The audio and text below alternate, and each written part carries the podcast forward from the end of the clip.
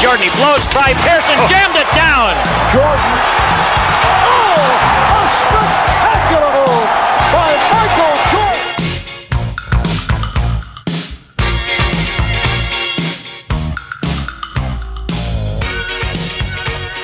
Mais uma sexta-feira, mais um dia pra gente tentar falar de basquete.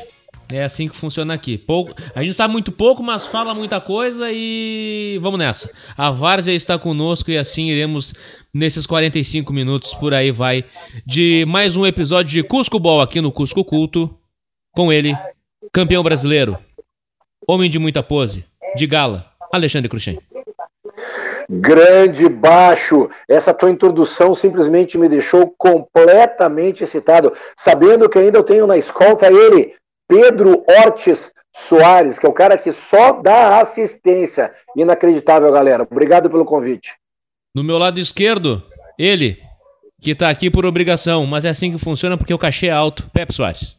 Eu gostaria de saudar a todos. Eu não quero fazer muitas delongas, mas a minha dúvida é se entre o azul e o amarelo tem o verde. Uh, o que interessa é que o único com som de qualidade é ele. Quem tem mais dinheiro, Pepe Soares. Mas vamos ajeitar isso para a próxima semana, isso é certo. Tá? Então, sem pressão, gurizada. Sem pressão. Com pressão é mais difícil. Ah, mas não é difícil falar de basquete, né, minha gente? Continuar falando de The Last Dance, até porque o documentário já acabou, o pessoal segue falando. Segue rolando o quê?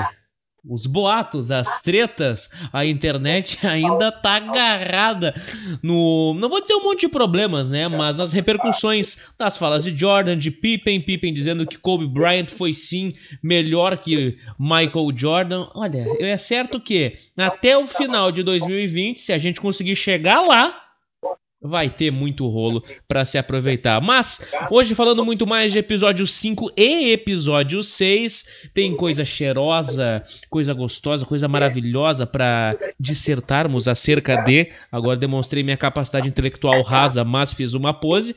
O importante é mesmo que a gente vai falar mais uma vez dele, o homem da treta, junto a Jordan, Isaiah Thomas.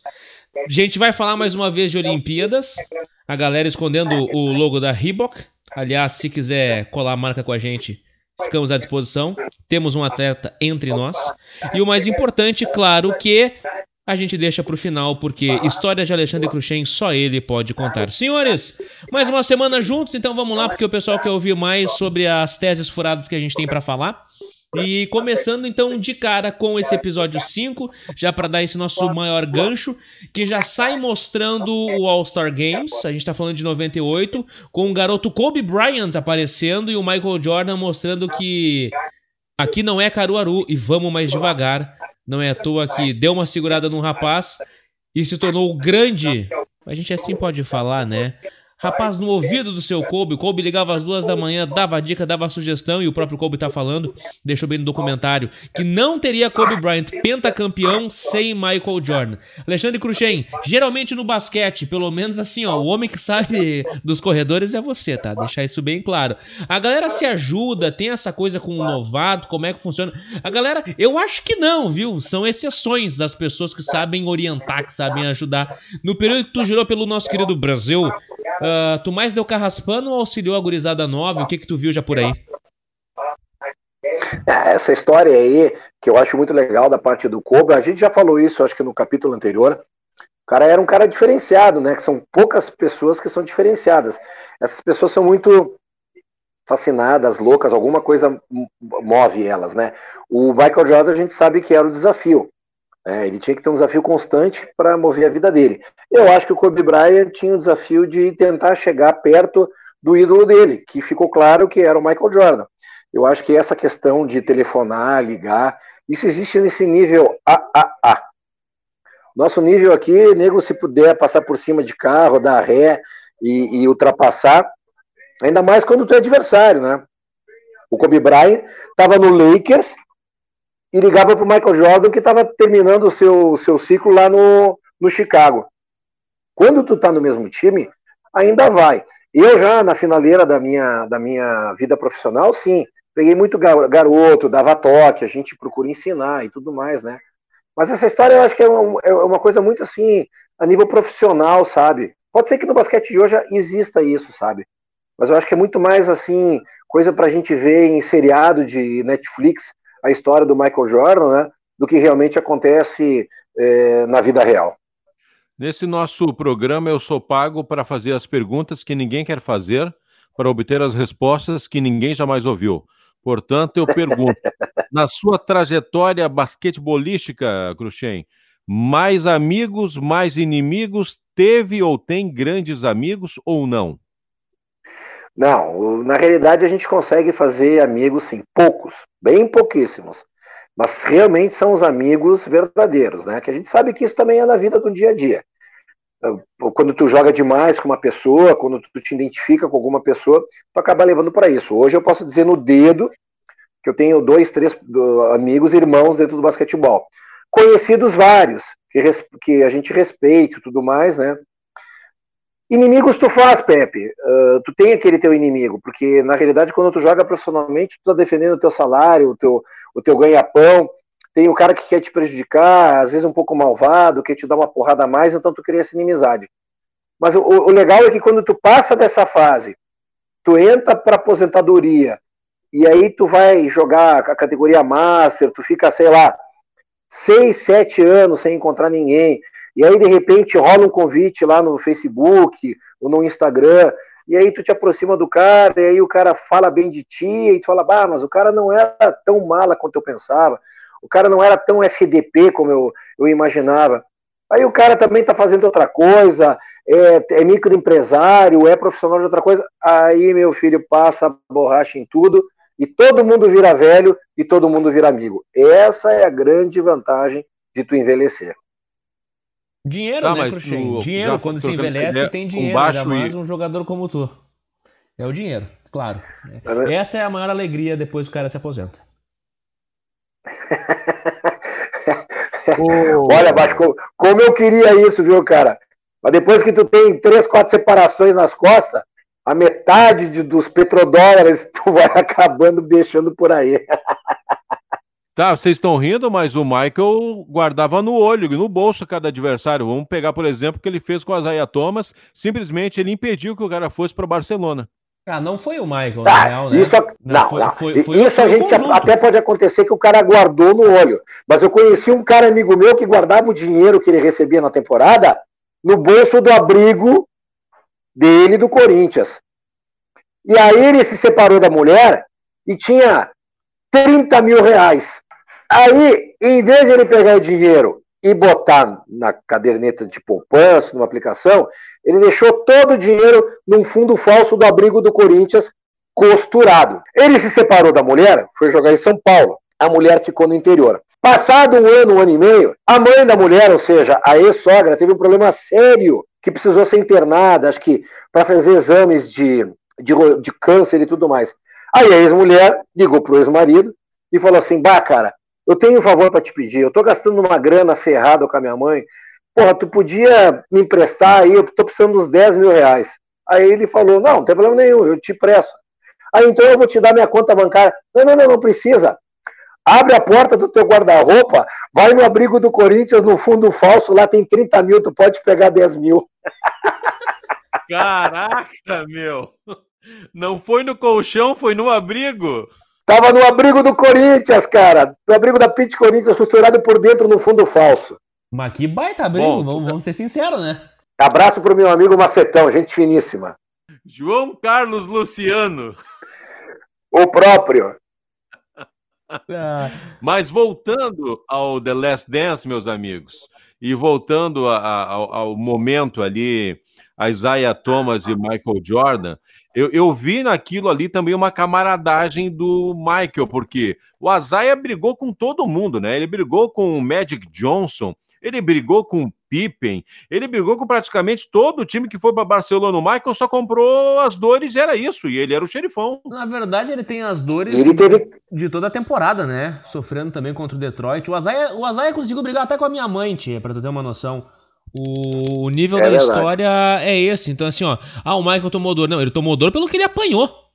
Pelo que ele apanhou brigando, jogando. Ele, é, ah, o Azaia é, não foi por conta do também, Michael, eu, ele não eu, foi por conta do conjunto. O cara não conseguia criar um ambiente legal, vai fazer o quê?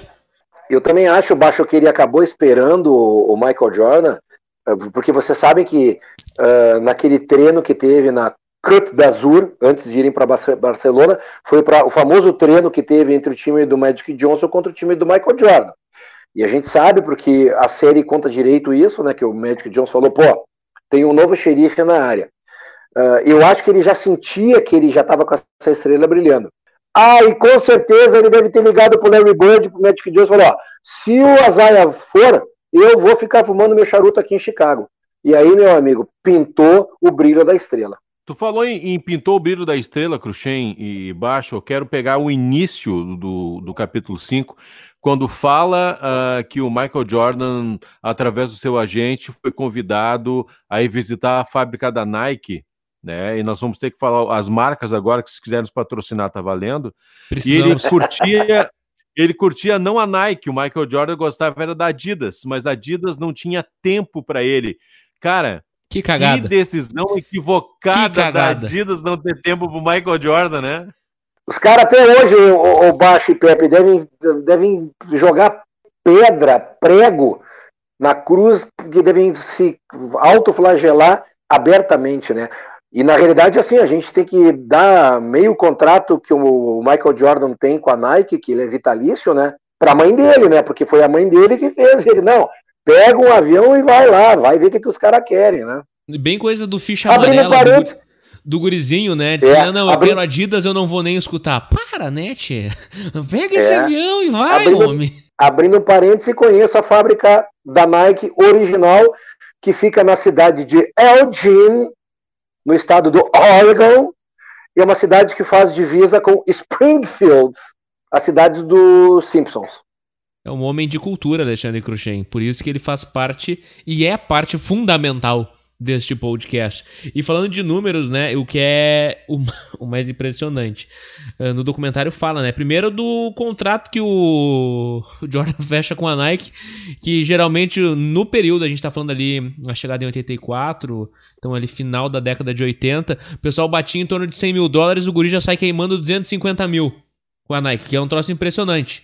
E aí, no faturamento, que em quatro anos queriam vender 3 milhões de dólares em produtos com a ligação dele, em um ano venderam 126 milhões. Mas aí é aquela coisa, né? Não só questão de marketing que a empresa pensa, que tem os comerciais geral. O cara vende pelo que ele faz em quadra, vamos ser sinceros, né? Tudo dá muito certo porque é ele. Se fosse qualquer um, não rendia. A própria Converse fazia com grandes jogadores, já tinha ali Larry Bird, o próprio Magic Johnson, entre outros. A galera já fazia o merchan e também não deram espaço pro Jordan. E a sacada da Nike tá nisso daí. Quer dizer, até acharam meio complicado, né?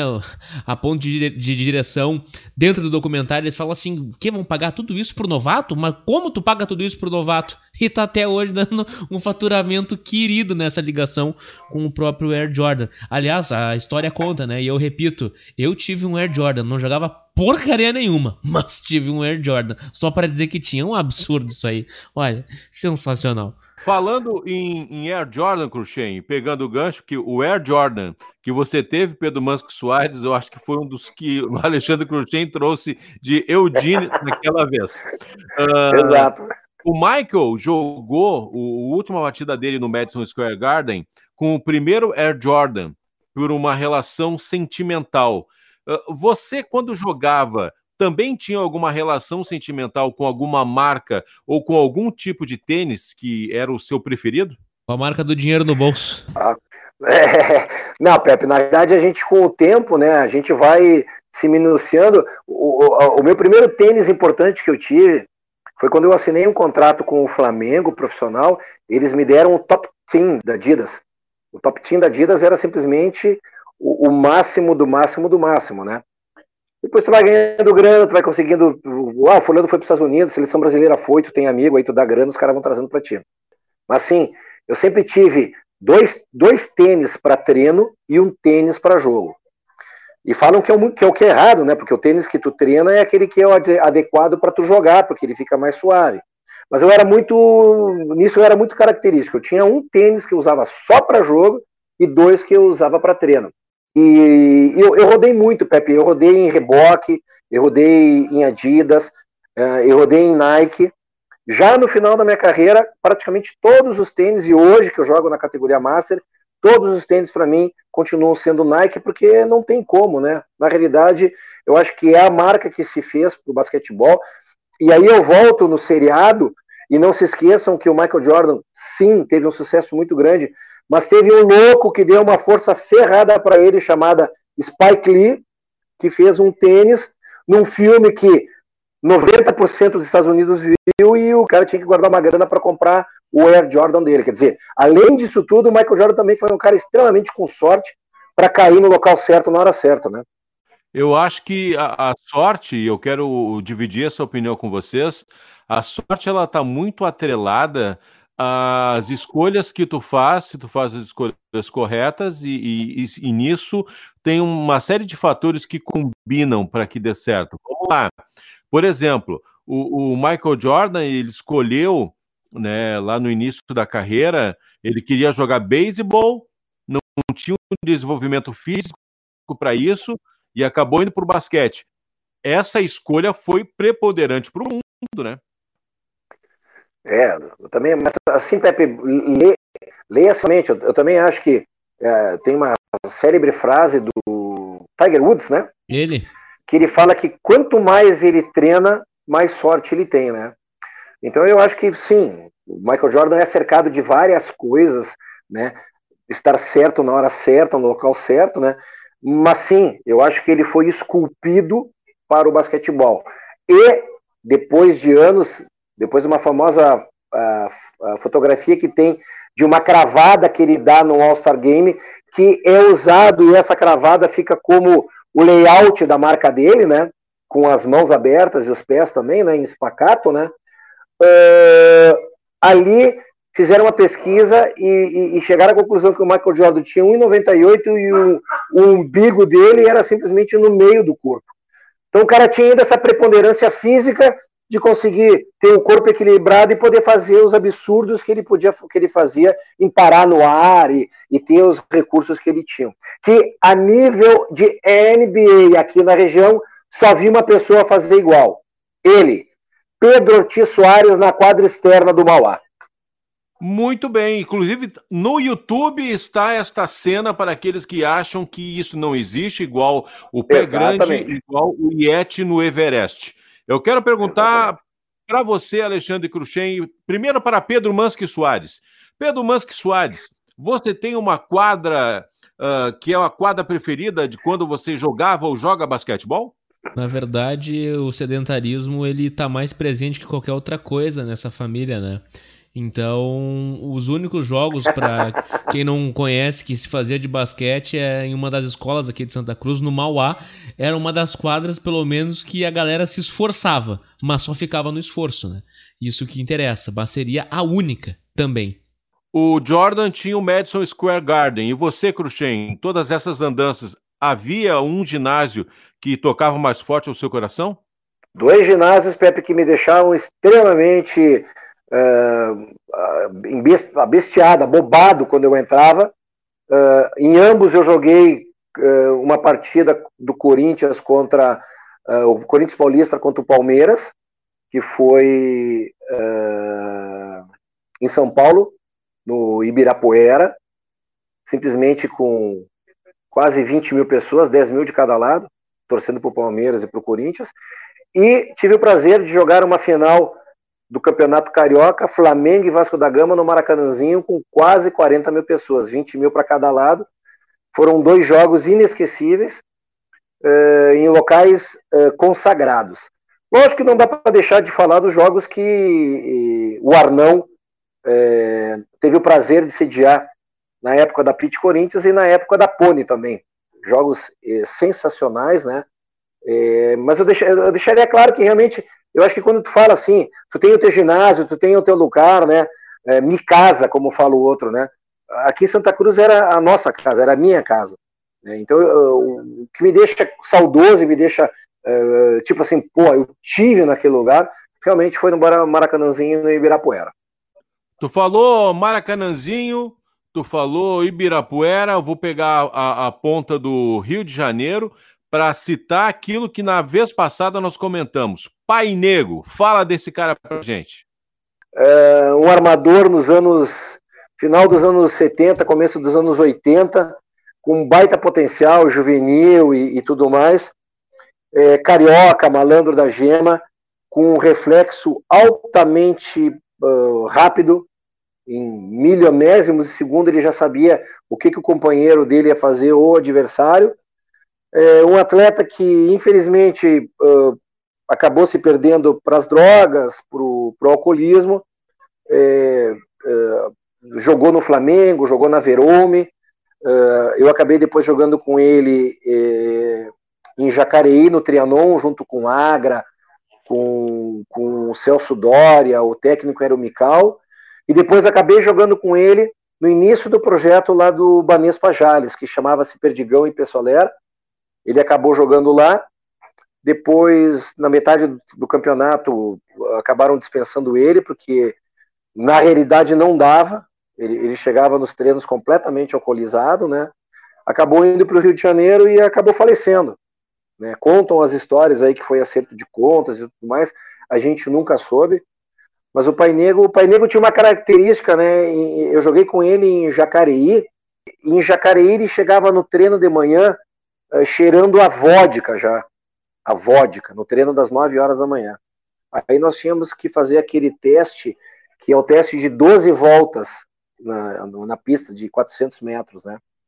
Aí tu toma o tempo em cima daquele teste, o preparador físico vai definir a capacidade respiratória, aeróbica, anaeróbica e tudo mais, né? Quem era o primeiro a chegar sempre? Pai Negro. Era impressionante. Pai Negro, com uma cabeça melhor e com 10 centímetros mais, com certeza estaria entre hoje um dos melhores armadores do Brasil. O, o, o, Pedro Manso Soares, que é um profundo conhecedor da série The Last Dance, no episódio 6 começa a pintar os podres do homem, né? O livro falando das atitudes dele e do vício do jogo, se eu não estou enganado, né? É o nosso querido Sam Smith, mais uma vez, o repórter que é parceiro da galera e tem informações. Tentaram rachar o, o grupo, mas não conseguiram. Na verdade, até falam que ajudou muito essa fase conturbada aí, dá para se dizer assim, do Jordan, nem tanto do Bulls, do Jordan para formar ainda mais o caráter da, do elenco para seguir na temporada. Mas sim, né? Uh, o que a gente fala durante um longo período e vai se construindo durante a série também é muito bom. É, e o Cruxem falou isso perfeitamente no nosso episódio piloto. É assim, cara, ele era jogador papapá, mas Tchê, não era santo. Os próprios colegas de grupo deixaram isso bem claro no documentário. Isso aí tá evidente de que era um cara voltado à competitividade, que queria vencer. A gente já sabe bem dessa característica do Jordan. Mas o ponto mais legal, é, legal eu digo no sentido assim, ó, vamos torná-lo mais humano, porque falando da quadra era difícil. Todo mundo destacava isso. É a, essa enrolação, eu vou dizer, né? Essa enrolação, é, esse envolvimento com o jogo. O rapaz gostava de uma aposta que era uma barbaridade. Só que eu acho complicado no sentido que ele sempre diz que não é um vício. Mas meu rei, mas meu rei, 10 mil para ele são 50 pila para mim. Entendeu? Então a aposta de alto valor não vai quebrar ele. Ele comenta que no fim ele não era viciado porque não faltava dinheiro na casa dele. Mas como vai faltar dinheiro? Guerreiro, vamos, vamos, vamos aportar o nego velho. Falta dinheiro para mim se eu gastar 10 pila errado aqui. Pro Jordan é um troço bem diferente. Ele diz ele não, é, ele não é viciado na aposta, ele é competitivo. Então, na verdade, tem um outro vício. Pera aí, como é que funciona? Mas o, o ponto mais importante é isso aí. É a figura pública né? Uh, o jogador, o envolvimento que ele tem, a representatividade que ele tem como também cultural e social, mas tem a pessoa ali e se esquece disso, se transforma o jogador, o profissional, falando de esporte, muitas vezes só no ícone da quadra, do campo, do espaço. E tu não consegue relativizar isso com o social do cara. E ele sempre foi apaixonado na jogatina. Ele sempre estava apostando desde que ele entra no Bulls. Tu vê sempre ele metendo o golfezinho, pá, metendo o carteado. Só não mete um truco porque não manja, sabe? E a apostinha vai a todo tempo. A aposta vai comendo a toda hora. Então, assim, uh, Jordan teve problemas fora da quadra? Eu penso que teve, tá? E a NBA não teve pulso firme para dar uma segurada nele, porque era a principal figura, e aí dá para dizer a principal marca dentro da competição que fazia vender. E tu não vai, tu não, o teu cavalinho de ouro, tu não vai segurar ele, tu vai deixar ele correr. E no meu ver foi isso até que aconteceu por muitas vezes. O Cruxem, rola muita jogatina mesmo no, no, no, universo do basquete, do esporte em si, não? Joga, lógico. Imagina, Pepe, tu ficar uh, no ônibus. Né? Vamos por a gente que. Uma vez a gente fez uma viagem para Colômbia. A gente pegou um ônibus daqui para Porto Alegre, são duas horas. Já tinha a mesa lá atrás, já tinha a turma da cacheta. Entra no avião, Porto Alegre a São Paulo. Já roda uma cacheta ali porque está todo mundo perto. Aí sai de São Paulo, vai para Santa Fé de Bogotá. Nove horas de avião. Cara, não tem como. E esses caras que fazem 92 jogos numa pré-temporada, imagina, os caras têm um avião deles, os caras têm a mesa pronta deles já. Só que o Baixo falou que uh, tinha que dar uma segurada no Michael Jordan, naquela, nessa questão da jogatina e tudo mais. Vocês acham que aqueles um ano e meio 18 meses, aquilo foi de graça, não aconteceu, ele foi pro beisebol porque ele quis, ou ele tomou um gancho ferrado da NBA? Tem essa teoria, né? Tem essa teoria da conspiração é. que ele tomou-lhe um gancho de um ano e seis meses, até porque é, mu é muito contadinho, né? É muito contadinho. É, e eles não abriram porque eu acho que ia sujar muito a imagem dele e da própria NBA. Mas eu acho que aí teve boi na linha. E não, não esqueçam, Alexandre Cruxem e Pedro Mansky Soares, popular baixo, Dom Diego de la Mancha, que o time para o qual ele foi jogar beisebol era do mesmo dono do Chicago. Entendeu? E o cara falou na entrevista que ele continuou a pagar o salário do Jordan durante esse período. Então, assim, ó, vamos. Muito estranho. E vamos deixar tudo quietinho e daqui um pouco tu retorna, que foi o que aconteceu. Porque nós estamos falando de capítulo 6, que é justamente o ano de 1993, quando o Bulls conquista o terceiro título e o Jordan pede para aposentar. Exatamente. Ah, para mim tem muito boi na linha, assim, essa história aí também, a gente, a gente entrou uh, visualizando de fora, amantes, romantizado pelo que a gente viu aí, uma série que pelo jeito foi contada da maneira que o Michael Jordan quis, né? Uhum. Falado pelo Pippen, uhum. falado por um monte de gente, até pelo Horace Grant, né? Uh, mas sei lá, eu acho que tem muita coisa ainda que não foi né, e nem vai vir à tona que faz parte desse universo bilionário que é o basquete da NBA, né? E tem um troço importante no meio disso daí, ó. O Cuscobol que não tem nada a dever para ninguém, Pedro e Cruxem. Nós do Cuscobol que não devemos nada a ninguém, que não temos rabo preso com ninguém, não vamos falar nada porque a gente não sabe. Até porque também não queremos tomar processo. né? Vamos, vamos deixar isso bem claro. Uh, mas um, um, ponto importante é o seguinte, né? Que daqui a pouco tem a galera que vai dizer: Poxa, mas bah, não podia fazer um joguinho, pai, o Rodman. Pá, o Rodman era louco por natureza. E não queimava só no jogo, ele fazia outras coisas. Outras coisas. Né? Eu vou ficar nessas outras é, coisas. Eu, assim. eu falei, Vai dizer, é uma é, maneira falei, dele desopilar, mas vamos lá, tá desopilando há quantos anos? É, só que assim, Pedro, eu falei, eu falei ontem também, uh, ontem não, no último encontro nosso, eu falei que uh, a grande tirada do Bulls era ter um, um comandante por trás que entendia o, o Rodman, que, que vocês querem mais naquela, naquela série de jogo final que o cara saiu do, lá de Utah e foi direto para a luta de, de MMA com porra, com, sei lá, luta livre daquele louco. Cadeirada. Cara, ele chegou, o que que o que que o, o, é, o que que o Phil fez? Fez não fez bosta nenhuma. Ah, vamos dar um, vamos, vamos encher ele de, de porrada de espuma no vestiário. Vai ser a nossa, vamos se vingar dele disso. Até porque eu queria saber quem é que ia dar porrada nele, né? Ah, não, e segue o baile, meu amigo, porque sabe, porque sabe que o cara era importante. E o que, que ele fez no outro jogo? Pegou 45 rebotes. É um troço impressionante. É o típico jogador que tu tem que saber como funciona, né? Porque tu dá liberdade para ele, mas tu recebe em troca muito comprometimento em quadra. E é isso tipo de coisa que acontece, no caso. Exato. Até se fala do, do campeonato, do último campeonato do Bulls. Uh, no último episódio, não tá isso. Tá justamente no episódio. Agora vou me falhar, não peguei na anotação aqui se foi no 5 ou no 6. Acho que foi no 5. Que indo aos playoffs, o Jackson dá o quê? Gente, chinelinho, vamos jogar golfe. E vai todo mundo fora de ginásio, fora de quadra. A galera vai pegar uns dias ali naquela semana derradeira para playoffs para botar chinelinho, para curtir. O Jordan não deixa o Pippen na saída do treinamento da entrevista. Ele já entra no ônibus, começa a buzinar, é uma loucura. para mostrar que tu tem ter um elenco é importante. A gente falava isso sobre as estruturas da última semana. Mas, cara, tem um, tem um magrão que pensa tudo isso, que sabe lidar, que não é aquela rédea muito firme. O Phil Jackson era isso. Ele sabia lidar com cada peça de uma maneira diferente. Aí tu vai pegar treinador que vai dizer, não, tem que ser no esporro, tem que ser na porrada. Já perdi a mão. E aí tem um grande mérito dele, não só pelo que ele consegue implementar em quadra, mas pela relação com o elenco, que é um troço fenomenal. É um troço impressionante.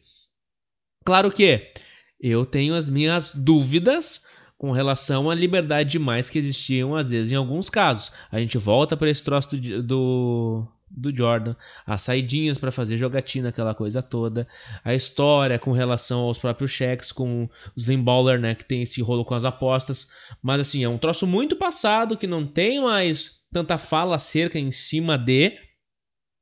Mas enfim, Uh, na conclusão deu certo, né? E o cara não pode questionar muito. Até te pergunto, Cruxem, aqui naquele gancho que a gente dá aquela varzeada, viajada na tese e já pergunta: dos teus treinadores, tinha alguém que era assim flexível, que sabia lidar muito bem com todo o elenco? Tu chega, pensa que existe ainda treinadores assim no meio do basquete? Tu já passou por isso aí? Como é que funciona esse esquema?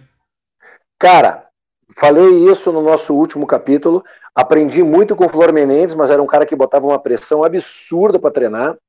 Treinei dois meses com o Hélio Rubens e também era um cara muito difícil, um cara que botava pressão absurda.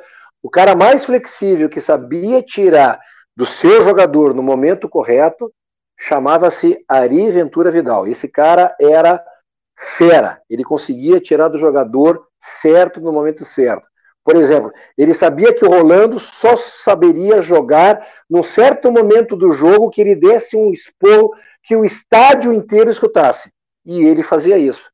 O banco ficava incrivelmente pasmo. Porra, olha o grito que ele estava dando com o Rolando. O Rolando da, da, da, do ataque seguinte já podia ter certeza que ele ia fazer 15 pontos seguidos e pegar 8 rebotes. Vezes ele sabia que o Rolando fazia isso é, tinha essa resposta uh, nessa atitude dele, como outros jogadores tinham outras respostas. Né? Então, é, esse eu acho o principal é, cunho uh, do Phil Jackson em saber tirar da, daquela maneira. A pergunta que me, que me fica no ar e que eu faço para o Pepe é, é Pepe, tu preferia o golfe e o charuto do Michael Jordan ou a Carmen Electra do Dennis Rodman? Mas tu não tenha dúvida que eu ia preferir o golfe. Ah, que baita mentiroso. que mentiroso, hein? Pelo amor de Deus. Não, de deixa eu melhorar. Eu ia preferir ouvir os CDs ou ir num show do Prince, que era namorado da Carmen Electra e fazia muitos shows tá. em Las Vegas, tá bom? Tá, aí fechou. Tá. Aí fechou. Só, é, aí fechou. Só completando essa questão do, do, do tirado melhor e do ser flexível e tudo mais, Baixo é a mesma coisa que tu ter uma empresa e tu tem essa empresa, a parte comercial da empresa com o teu vendedor. Tu tá no final do mês, ali pelo dia 27, 28, o teu vendedor já bateu a meta. E teu vendedor está dentro da empresa ali, tomando um cafezinho, vendo no, no WhatsApp alguma coisa e tudo mais. Aí tu passa por ele e fala, pô, o cara já bateu a meta. Vou chamar ele para minha sala para bater um papo com ele. Vou, vamos mostrar um vídeo, vamos dar gargalhada junto. E esse é o cara bom. O cara ridículo é aquele cara que vai e chama e diz, porra, tu tá na empresa aí caminhando pela empresa, usando o WhatsApp, tá entendendo o gancho que eu quis falar? Tá, tá. Essa é a questão do cara que sabe administrar bem. Tem nome e sobrenome, mas a gente não fala. Eu, eu acho que tá no fim desse episódio, não tá? Seguinte, olha, uh, de todas as ah. coisas, eu acho que o mais importante é, é a postura do Michael. Né? E eu não vou estar tá puxando o saco dele, até porque não preciso. Mas eu gosto muito de pessoas autênticas. Ele é o que é. E ele diz uma frase no final do episódio 6 que é o seguinte: se você procura um ídolo que não jogue cartas, que não jogue golfe, eu não sou o ídolo que você procura. Quer dizer, eu sou o que eu sou. Se você gosta de mim, é do jeito que eu sou. Isso é ser autêntico, vocês não concordam? Não, e até voltando então nessa frase com o gancho que a gente, a gente destacava há alguns minutos atrás a sentido de uh, com o Jordan Rules, né, com esse livro, o Sam Smith ele mostra assim uh, rixas dentro do vestiário, algumas características que a gente já falava, né, dessa personalidade forte dele, mas o mais importante, aí é o meu ver, né, deixar bem sempre claro isso aí, que nesse envolvimento é eu sou assim, beleza. Claro que eu penso muito que no, no, no construir da imagem de Michael Jordan,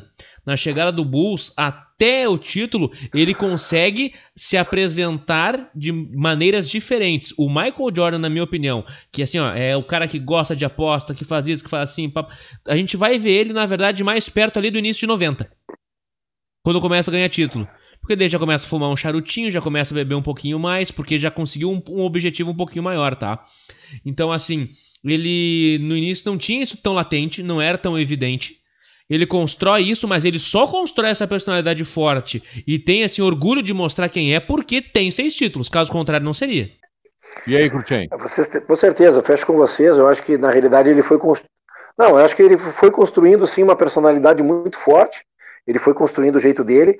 Acho que essa frase, sim, em resumo, eu acho que ele pensou tudo a vida toda. E a gente vê em um dos capítulos uh, que, entre aspas, ele poderia se posicionar uh, pela primeira vez politicamente em, em ajudar aquele senador uh, né, de raça negra para ele poder, de um, de um, sistema do, do, do, do, Estado, de ter um, um representante negro para puxar para pra, as ações sociais do, do, do, do, lado negro e tudo mais. Quando falaram para ele, ele falou: pô, mas os republicanos ou os democratas também compram tênis, né? é, foi muito, todo mundo foi incisivo em cima dele, inclusive o Barack Obama aparece no, no, no, no, no seriado falando sobre isso, que poderia, né, né, né nesse momento, ele pensar, pô, eu sou Michael Jordan e eu, eu, o, que eu falo vai ter, uh, uh, vai causar um maremoto muito grande e eu vou poder influenciar em muita gente. Ele não quis saber disso, cara. Ele quis saber do lado dele, do charuto dele, de jogar golfe, de apostar, e que ou democrata ou que republicano comprassem tênis.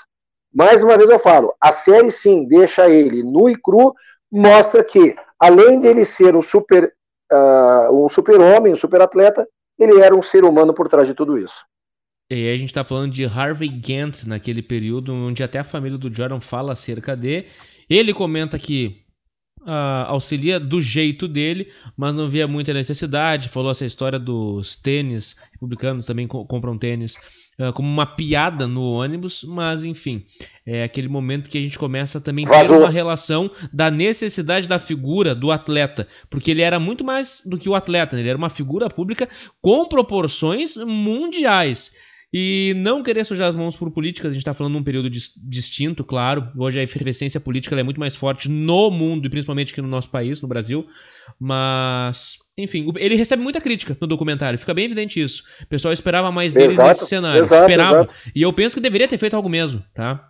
Mas essa coisa do lavar as mãos, lavar as mãos, ah, eu tô focado com o meu esporte, mas saber compreender que ele não representava somente o esporte, tem que deixar isso claro tem uma relevância importante. Daqui a pouco, naquele período, ele falhou. Uh, não se demonstrou muito. Uh, vamos dizer assim. não ficou abalado por isso, né? As falas dele dizem: se tivesse que fazer, fazia tudo de novo, então fica por essas. Mas deixar claro, né, que a figura atleta Michael Jordan, mas também ícone popular, tem interesses, relevâncias e representatividades muito mais importantes do que só enquadra. Olha, eu gostei muito desse debate pró e contra Michael Jordan, mas eu quero só esclarecer uma coisa para vocês. O cara tem seis anéis de campeão e não é porque ele fez amigos. e, uma, e, uma, e, uma, e uma conta da, da Nike uh, vitalícia com o nome dele. É. Eu, eu, só tenho, eu só tenho um boleto com o meu nome e é todo mês. É triste isso aí, viu? Olha que barbaridade. Ai, Vital uma... para mim só bolacha. É impressionante, dói, dói, mas é verdade. Vamos fechando por aqui então, tá, minha gente? Já passamos os nossos 40 minutos padrões de mais um episódio aqui do Cusco Ball. Não esqueça, na próxima semana a gente volta com muitas conversas acerca de The Last Dance, mas claro que o que interessa é a vida de Alexandre Cruxem, porque só ele é o ponto principal desse podcast. O cachê só aumenta com isso. Senhores, senhoras, a vocês que estão conosco, um forte abraço e até a próxima. Valeu!